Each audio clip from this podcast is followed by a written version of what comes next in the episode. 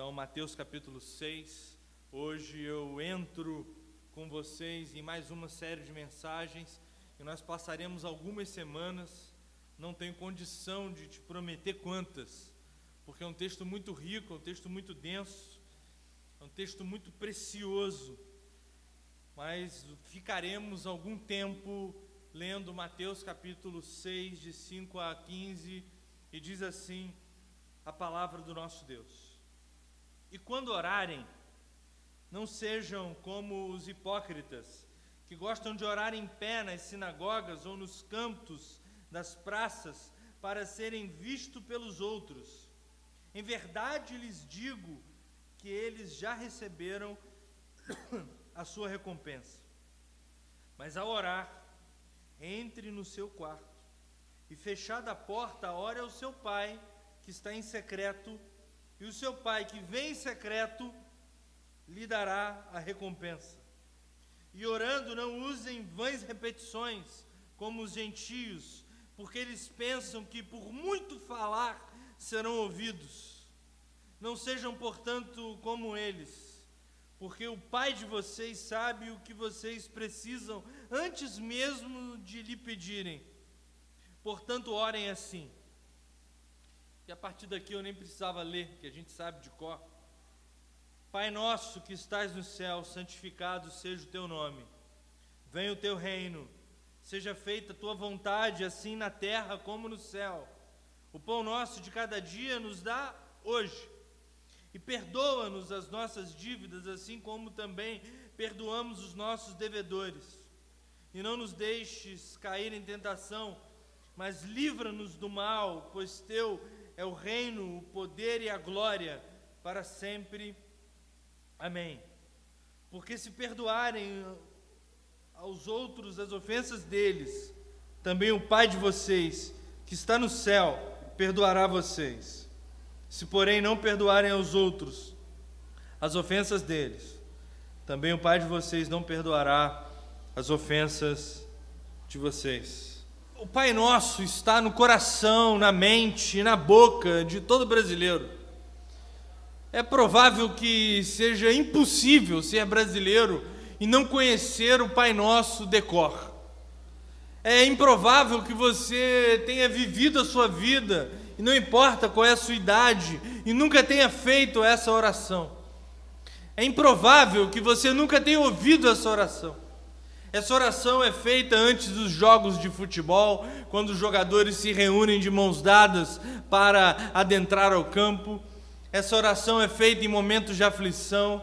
Essa oração é feita durante cultos. Essa oração é feita por pessoas na calada da noite. Essa oração é feita por todo aquele que se chama cristão.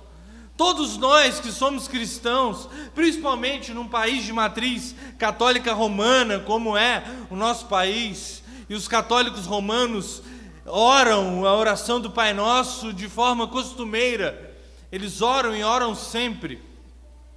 É muito difícil alguém nunca ter atravessado a vida por essa, não ter sido atravessado a vida por essa oração. Na verdade, a oração do Pai Nosso não é uma oração a ser repetida. Jesus Cristo, nosso Senhor, não está nos ensinando uma maneira de orar. Ele está nos ensinando uma maneira de como orar. Ele não está nos dando uma reza, Ele não está nos dando um mantra, Ele não está nos dando um texto sapiencial para ser repetido por nós. Ele está nos dando uma inteligência, Ele está nos dando um guia, um norte, Ele está nos dando uma maneira de se relacionar com Deus a partir da oração. Porque o capítulo 6 de Mateus, do versículo 1 até o versículo 18, o Senhor Jesus trata de relações. Se você olhar na sua Bíblia, o capítulo 6 começa tratando de esmolas. Jesus de Nazaré fala sobre esmolas ou caridade, sobre como nós devemos tirar de nós para dar para os mais necessitados, tirar de nós para dar para aqueles que precisam da nossa ajuda. Jesus Cristo está nos falando sobre relacionamento, sobre o relacionamento que nós devemos ter com o mundo à nossa volta, sobre o relacionamento que nós devemos ter com a vida, sobre o relacionamento que nós devemos ter com as injustiças do mundo. Depois o Senhor Jesus começa falando de oração. Ele fala de oração porque ele está querendo nos ensinar uma maneira de nós nos relacionarmos com Deus de nós nos relacionarmos com o sagrado, de nós relacionarmos a nossa vida com uma vida que não pode ser vista, não pode ser tocada, mas pode ser entrelaçada com a nossa alma. Jesus nos ensina como orar. Jesus, por fim, nos ensina como jejuar, nos ensina como nos abster de alimentos, a fim de que nós nos relacionemos, nos relacionemos bem conosco mesmo então Jesus começa nos ensinando como nós devemos nos relacionar com o próximo. Depois Jesus nos ensina como nós devemos nos relacionar com Deus. E depois Jesus nos ensina como nós devemos nos relacionar conosco mesmo. E a essas três maneiras de relacionamento, os judeus chamavam, e Jesus também, Jesus óbvio era judeu, eles chamavam de obras de justiça. As obras de justiça. E são três as obras de justiça: a esmola ou caridade, a oração e o jejum. No, no versículo 5 ao versículo 15, Jesus está nos ensinando a maneira como nós devemos nos relacionar com Deus. E para falar de relação com Deus, é preciso falar de oração. Porque oração nada mais é do que um instrumento divino, um instrumento que nos foi dado por Deus, a fim de que nós possamos, com a nossa linguagem, nos relacionarmos com Deus que nos criou através da linguagem. Se você abrir lá o capítulo 1 do livro de Gênesis, está escrito que Deus disse assim: E haja luz, e houve luz e haja firmamento, e haja dia e noite, e haja mar e terra, e se separe uma coisa da outra, e etc, etc. Deus cria as coisas através da palavra. E com a palavra, Deus deseja se relacionar conosco. É por isso que quando Jesus ensina os seus discípulos a orar, eles não, ele não ensina eles a tocar um instrumento musical. Eles não, ele não ensina eles a ficarem em silêncio. Ele ensina eles palavras, a fim de que através da palavra Deus estabelecesse um relacionamento conosco e nós estabelecêssemos um relacionamento com Deus. Partindo desse princípio, eu me fiz três perguntas, para que antes de responder, para que depois de responder essas três perguntas, nós possamos adentrar no texto e esmiuçar de fato o que quer dizer o Pai Nosso. Então hoje eu peço licença para você e dou um passo para trás. E ao invés de nós nos determos na oração do Pai Nosso, nós vamos nos deter no porquê do Pai Nosso. E as três perguntas que eu gostaria de lhe fazer e eu pretendo nos responder é, o que é oração, como nós devemos orar e por que nós devemos orar se Deus já sabe de todas as coisas. Por que nós devemos orar se o futuro já é do conhecimento de Deus? Por que nós devemos orar? E a primeira oração, o que é? A primeira pergunta, o que é oração? Ela vem com uma questão de caráter importantíssimo sobre religião. E como as religiões elas se estruturam? Como que o religioso se relaciona com o seu Deus? E agora eu estou falando de qualquer religião, qualquer uma, qualquer religião criada pelo ser humano, ela, ela está estruturada da seguinte maneira: o ser humano se encontra num patamar, num patamar acima se encontra a divindade, o sagrado, a ideia, a filosofia, etc. E o ser humano mantém com o sagrado uma relação de obrigações. O ser humano tem obrigações para com o sagrado. E toda religião é assim. Você tem que ir na igreja domingo. Você tem que ir no templo uma vez por semana. Você tem que fazer uma quantidade X de orações. Você tem que entregar o dízimo. Você tem que seguir a lei. Você tem que ler a palavra. Você tem que fazer isso. Você tem que fazer aquilo. Você tem que fazer aquilo outro. Você tem que cumprir obras de justiça. Você tem que fazer caridade. Você tem que orar. Você tem que jejuar. Toda religião é assim. Toda ela. Todas. Das mais primitivas, as mais elaboradas das religiões daqueles que filosofam com mais profundidade, até aqueles que não filosofam coisa nenhuma, das religiões daqueles que estão lá no, no, no, fundo da floresta amazônica, as religiões daqueles que estão vivendo nas maiores cidades do mundo. O ser humano está numa posição e se relaciona com o sagrado através de obrigações. Nós temos obrigações para com o sagrado. E por outro lado, o sagrado tem recompensas para nós. As religiões se estabelecem assim.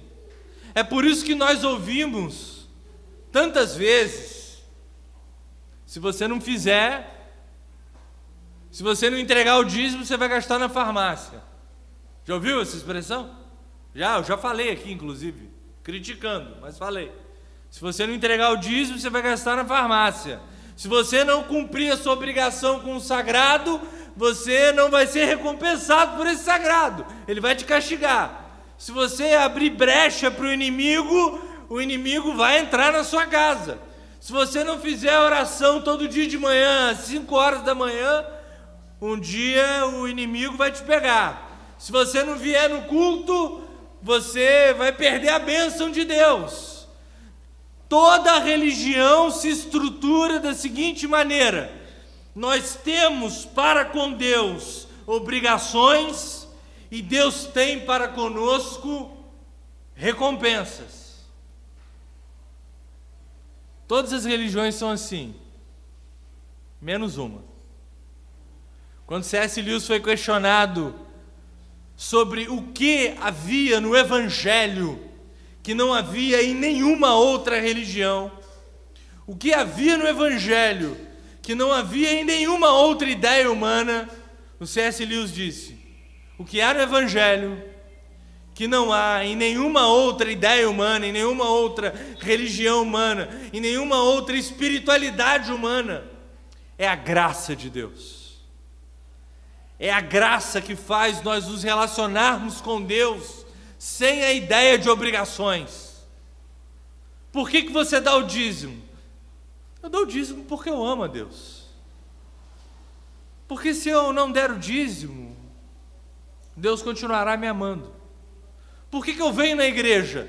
Eu venho na igreja porque eu amo a Deus. Porque se eu não vier na igreja, Deus vai continuar me amando. Por que, que você ora todos os dias? Eu oro todos os dias porque eu amo a Deus. Porque se eu ficar um dia sem orar, Deus vai continuar me amando. A cruz do Calvário quebra a lógica de obrigações e recompensas.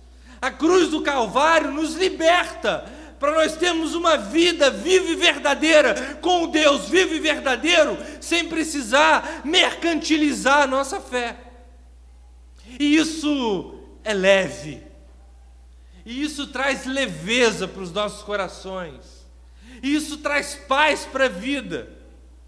Porque para mim, como pastor, seria muito mais interessante eu virar para você e falar assim: olha, se você não tocar direitinho, Deus vai acabar com você. Não seria mais fácil? Seria muito mais fácil ser pastor assim. Seria muito mais fácil dizer para você: olha, se você não entregar o dízimo, o diabo vai lá e vai puxar na sua perna à noite.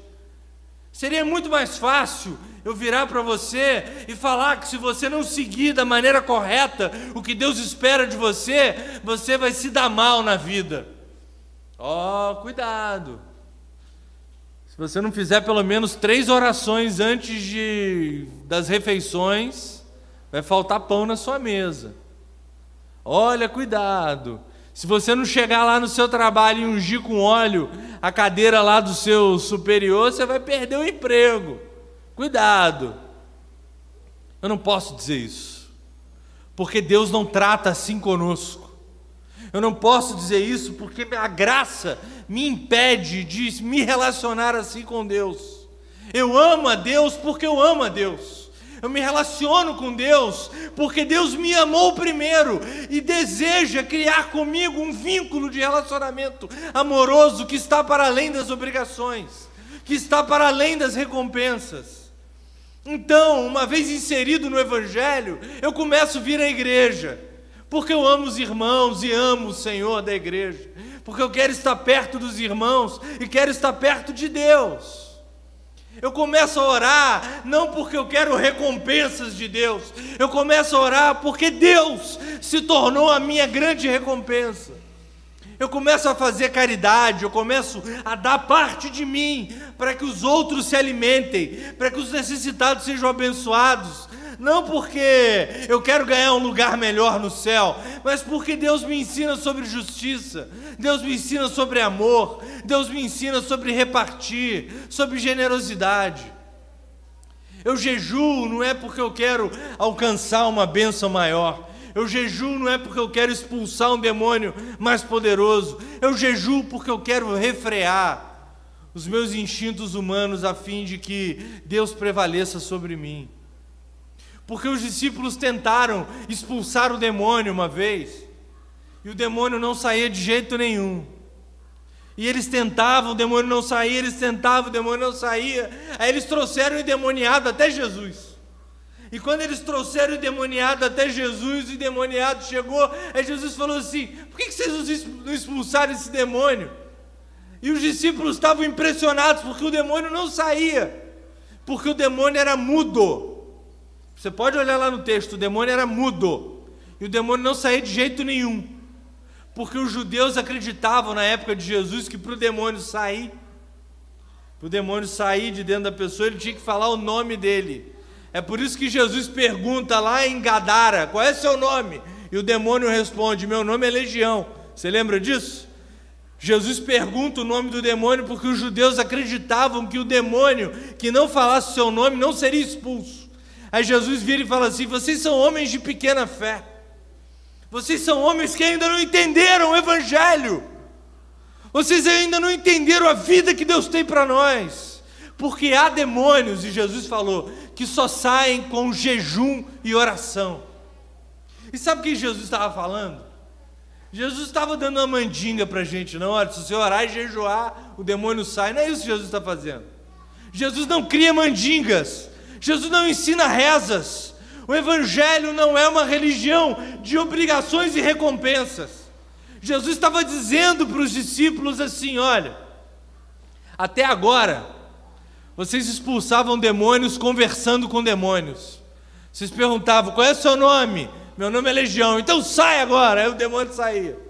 Então, até agora, vocês tiravam demônios conversando com demônios. A partir de agora, a partir da cruz, a partir do Evangelho, a partir de Jesus, nós expulsamos demônios conversando com Deus. Por isso Jesus fala oração e jejum. Mas ele poderia ter dito oração e leitura da palavra. Ele poderia ter dito jejum e ir da igreja. Ele poderia ter dito caridade e jejum. Ele poderia ter dito oração e leitura bíblica. Ele disse oração e jejum, mas o que ele estava querendo dizer é que a nossa relação com Deus é uma relação amorosa e é a partir dela que se dá a nossa vida com Ele. Deus não se relaciona conosco para que nós vivamos uma vida de obrigação e recompensa, obrigação e recompensa. E eu começo dizendo, falando sobre isso, a fim de que você Escolha se relacionar com Deus. Que você escolha hoje amar a Deus. Que você escolha hoje viver com Deus. Que você escolha hoje conversar com Deus. A partir disso, que você tenha uma vida verdadeira do lado do Deus que é vivo e verdadeiro. E não quer se relacionar com você por interesse. Ele quer se relacionar com você porque ele te ama porque Ele te deseja, porque ardentemente Ele almeja transformar a sua vida na medida da vontade dEle. Então, o que é orar? Eu poderia muito bem dizer: orar é você conversar com Deus para mover a mão de Deus. Poderia dizer isso. Poderia dizer: orar é a maneira como nós movemos o mundo espiritual. Poderia dizer que orar é a maneira como nós somos recompensados pela nossa fé. E se nós não orarmos, as coisas não acontecem. Mas isso não é verdade. A oração não move a mão de Deus. A oração move a nossa mão em direção a Deus. Porque orar nada mais é do que se colocar diante de Deus para ter com Ele um relacionamento de amor. Orar é o ponto de encontro onde Deus se faz presente. Quando eu sento na minha cadeira, fecho os meus olhos e digo: Pai, os céus param, Deus se inclina do seu trono e adentra dentro do pequeno modesto apartamento aonde eu moro com a minha esposa e coloca o seu ouvido perto do meu coração, dizendo: Fala, meu filho. Isso é oração. Oração não é uma mandinga para que a gente faça com que a nossa vontade aconteça através do poder de Deus. Isso não é oração. Isso é, dá o nome que você quiser. Oração é a maneira como eu me relaciono com o Deus que se faz presente na minha vida pela fé. E para orar não precisa ajoelhar, para orar não precisa ficar de pé, para orar não precisa sentar, não precisa deitar, para orar não precisa fechar o olho. Para orar precisa elevar o coração para Deus, dizendo a Ele: Senhor, esse é o nosso ponto de encontro. Senhor, esse é o nosso momento de estarmos juntos uns do, um do outro. Orar constrói nossa intimidade com Deus e marca nossa relação com Ele. Como se dá a relação de um pai com o seu filho? Então, orar é, em primeiro lugar, esse ponto de encontro, aonde Deus e nós nos encontramos numa relação de amor. Orar é o lugar onde eu sento com Deus à minha frente. Orar é o lugar onde eu estou e Deus se faz presente. E uma vez Deus estando presente, começa a haver uma relação de amor entre Deus e eu. Quando o Zé e a Claudinete estavam vindo aqui para a igreja, eles começaram a frequentar a igreja. Era o final do ano, assim, eles começaram a vir aqui. Aí a gente se conheceu. Ah, muito prazer, eu sou o Carlos, eu sou o Zé, prazer. Eu sou a Claudinete. A gente começou. E é mais ou menos isso que sempre acontece. Assim, os irmãos vêm, conhecem o pastor e tal. Aí passou um tempo, o Zé me convidou para ir lá na casa dele. Eu fui na casa dele. Quando eu cheguei na casa dele, para minha surpresa, ele tinha feito um banquete para mim. Eu e Bianca fomos lá e ele preparou muita comida, assim, muito. E a gente sentou numa mesa do lado de fora da casa deles e a gente começou a conversar. E a gente ficou conversando durante um tempo ali. Então, naquele momento que eu fui na casa dele, eu já estava mais íntimo dele do que na época que ele só vinha aqui. E depois que eu fui na casa dele, a nossa relação foi se estreitando. A gente começa, começou a se falar pelo telefone, a gente começou a sentir saudade um do outro. A pandemia nos afastou a todos. E a relação minha com os irmãos, o Zé a Claudinete, se tornou cada vez mais estreita, porque ao longo do tempo nós conversamos, nós oramos juntos. Eu frequentei a casa deles, já fui na casa deles várias vezes. e a vida de amizade que eu tenho com eles já se tornou algo enraizado, algo que não pode ser destruído, algo que está firme na rocha que é Cristo. Só que isso não aconteceu no primeiro dia. Quando eles vieram aqui, o que aconteceu foi: muito prazer, muito prazer. Bem-vindo, sinta-se em casa, Deus te abençoe e voltem mais vezes. Porque uma relação de intimidade não acontece no estalar de dedos. Uma relação de intimidade não acontece com amores à primeira vista. Uma relação de intimidade se dá ao longo de um longo relacionamento. E a relação que nós temos com Deus é igual. A relação de intimidade que nós temos com Deus demanda oração. Por isso que orar é difícil. Uma vida de oração é construída aos poucos, com dificuldade. Porque ao orarmos, nós vamos construindo com Deus uma vida de sinceridade, uma vida de honestidade e uma vida de confiança. Ao orarmos, nós vamos frequentando devagarzinho a casa de Deus. Ao orarmos, nós vamos construindo com Deus a nossa história.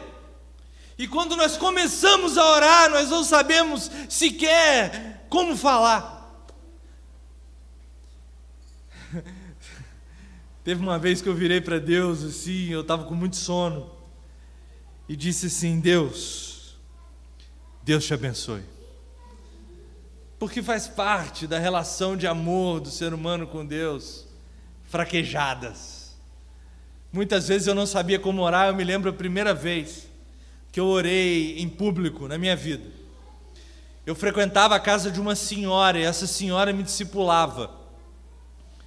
Era uma senhora mesmo, seu cabelo branco, era uma senhora sábia e eu frequentava o apartamento dela e ela me discipulava, porque eu era novo convertido, eu não sabia nada de nada.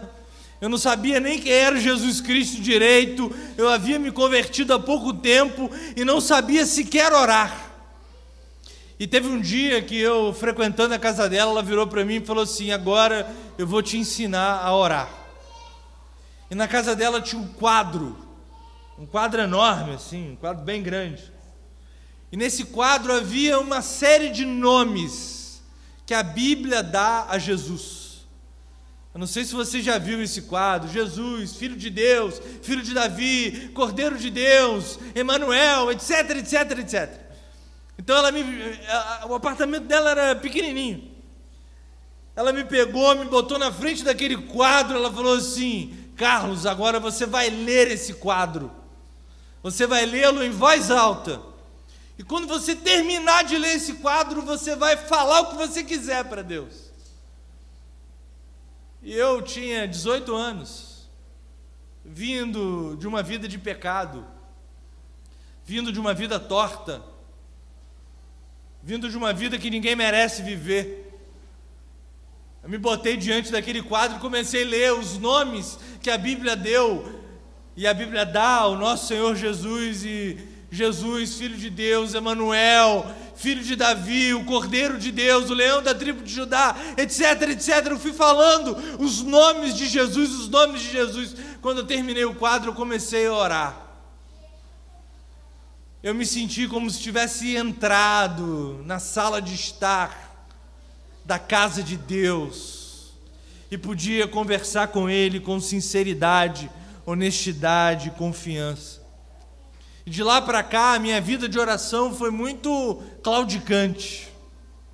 Eu manquei muito durante os meus anos de convertido. Eu orei muito menos do que deveria. Eu orei muito pior do que deveria.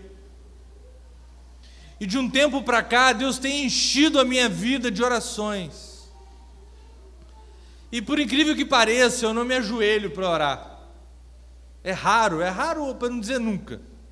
Eu sempre me encolho e começo a conversar com Deus como quem conversa com um amigo. Encolhido na cama, eu começo a falar com Ele. E com Ele eu falo o que eu quiser. Com Ele eu falo o que ninguém ouve. Com Ele eu falo o que ninguém sabe. Com Ele eu me mostro como eu sou de fato. Porque eu tenho com Ele, ao longo de todos esses anos, uma relação de sinceridade, honestidade e confiança. Orar é se relacionar com esse Deus maravilhoso e verdadeiro, para que uma vez se relacionando com Ele, nós aos poucos nos conformemos à imagem dele. Porque quando nós começamos a orar e adentramos na sala de Deus, quando nós nos assentamos com Deus, quando nós convidamos a Deus para frequentar as nossas salas, para entrar nos quartos do nosso coração, para verem, para que eles, Pai, Filho e Espírito Santo, Espírito Santo vejam a nossa própria vida. Nós começamos a nos conformar à vida de Deus. E aquele que ora uma, duas, três vezes, daqui a pouco começa a orar aquilo que Deus deseja Daqui a pouco começa a sonhar o que Deus sonha. Daqui a pouco começa a amar o que Deus ama, começa a ver o que Deus vê, começa a querer o que Deus quer, começa a se irar com aquilo que Deus se ira, começa a ser como Deus é. Porque a oração é um reflexo do agir de Deus no nosso próprio coração. É através da oração que nós expressamos a nossa dependência por Ele. É através da oração que nós conversamos com Ele sobre assuntos que nós e Ele temos em comum. Então, para começar essa série de mensagens, e eu vou escolher parar agora, porque são nove horas. E se eu for falar o que está do outro lado, a gente vai sair daqui às dez horas. Então eu vou parar. Isso nunca aconteceu na minha vida, sabia? De eu ter feito o sermão e não dar tempo de terminar. Talvez Deus esteja querendo falar alguma coisa comigo também. Mas o fato é que eu gostaria que você saísse daqui essa noite tendo na mente e no coração aquilo que é verdadeiramente oração. Que orar é termos um relacionamento com Deus. Orarmos é construirmos a nossa vida com Deus. Orarmos é estarmos diante de Deus como um filho está diante do seu pai. E por isso nós não precisamos viver uma vida mercantil com Deus. Por isso nós não precisamos estar diante de Deus com medo de nós não recebermos aquilo que Deus tem para nós. Porque o que Deus tem para nós, Deus tem para nós. O que Deus tem para a sua vida, Deus tem para a sua vida. E Deus, assim como um bom pai, não trata conosco a partir de méritos e deméritos. Não é por muito orar, Jesus disse, como os gentios que falam sem parar que as coisas vão acontecer. A oração é uma oportunidade de nos relacionarmos com Deus, não uma oportunidade de nós manipularmos a Deus. A Igreja Batista da cidade, em nome de Jesus, é e será sempre uma igreja que ora.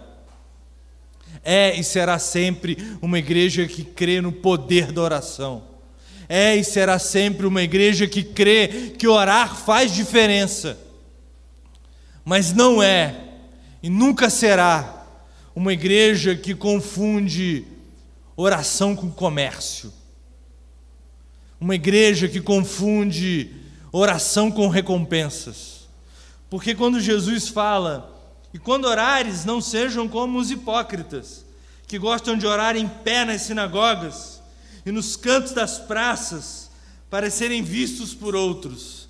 Jesus estava falando dos fariseus, Porque os judeus oravam sentados. E os fariseus se levantavam para orar, para que todo mundo visse que eles estavam orando. E Jesus diz assim: Olha, não sejam como eles. Porque se vocês orarem para se mostrarem, porque se vocês viverem uma vida com Deus, para que essa vida com Deus seja apenas para o aplauso de vocês, vocês já receberão a recompensa de vocês. E vocês podem me questionar, pastor, Jesus fala em recompensa. Por que, que o senhor está dizendo que orar não traz recompensa? Se Jesus fala em sermos recompensados. Porque a recompensa do qual Deus trata na boca de Jesus em Mateus capítulo 6 não é o emprego que você vai alcançar, não é a saúde que você vai receber não é um milagre que vai se achegar a você. A recompensa que Deus tem para nós é o próprio Deus. É por isso, e só por isso, que uma pessoa que ora e as coisas não acontecem, nunca podem ouvir de nós: você não tem fé. Porque a nossa fé não move a mão de Deus. A nossa fé move a nossa mão em direção a Deus, a fim de que nós possamos viver a vontade de Deus na nossa vida, a fim de que nós nos conformemos a quem Deus é, e a fim de que nós possamos ter com Deus uma relação de intimidade. E se depois de ouvir isso, você dizer para você mesmo: Ah, pastor, se orar não me atrai coisas boas, se orar não vai me levar ao salário que eu desejo, se orar não vai me levar à saúde que eu quero ter, se orar não vai me fazer ganhar o milagre que eu tanto espero. Talvez você ainda não tenha compreendido o que é o Evangelho. Porque a grande promessa de Deus para nós não é aquilo que Deus pode fazer por nós. A grande promessa de Deus para nós é quem Deus é em nós. Então, por que oramos? Oramos porque amamos a Deus. Oramos porque queremos nos relacionar com Deus. Oramos porque confiamos em Deus. Oramos porque desejamos a Deus e desejamos nos parecer com Ele. Eu oro a Deus, na mesma medida que eu saio para almoçar com Elias, na mesma medida que eu tomo café na casa do Zé Carlos, na mesma medida que eu janto na casa do Amiltinho, na mesma medida que eu abraço a minha esposa toda noite, eu oro a Deus porque eu desejo me relacionar com Deus. Eu desejo ser amigo de Deus. Eu desejo conversar com Deus. E eu desejo fazer que Deus se achegue a mim, na medida que eu me achegue a Ele. A partir disso, na semana que vem, nós vamos responder duas perguntas: Como orar? Como que devo orar? Como que a gente tem que orar? Pode orar de qualquer maneira? Pode orar falando qualquer coisa ou não? Vamos ver semana que vem. E por que nós devemos orar se Deus já sabe de tudo? Se Deus já conhece o futuro, se Deus já viu todas as coisas, se Ele sabe que eu vou passar ou não na prova, por que, que eu devo orar para a prova? Se Ele sabe o dia que eu vou morrer, por que, que eu devo orar pedindo saúde para Deus? Por que orar?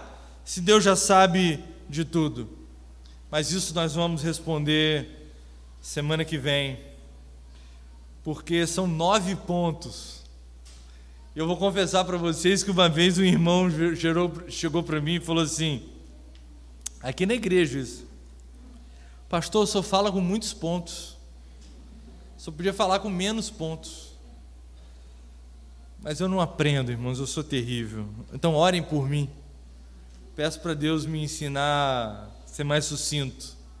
Semana que vem a gente continua esse mesmo sermão para a glória do nome do Senhor. Amém?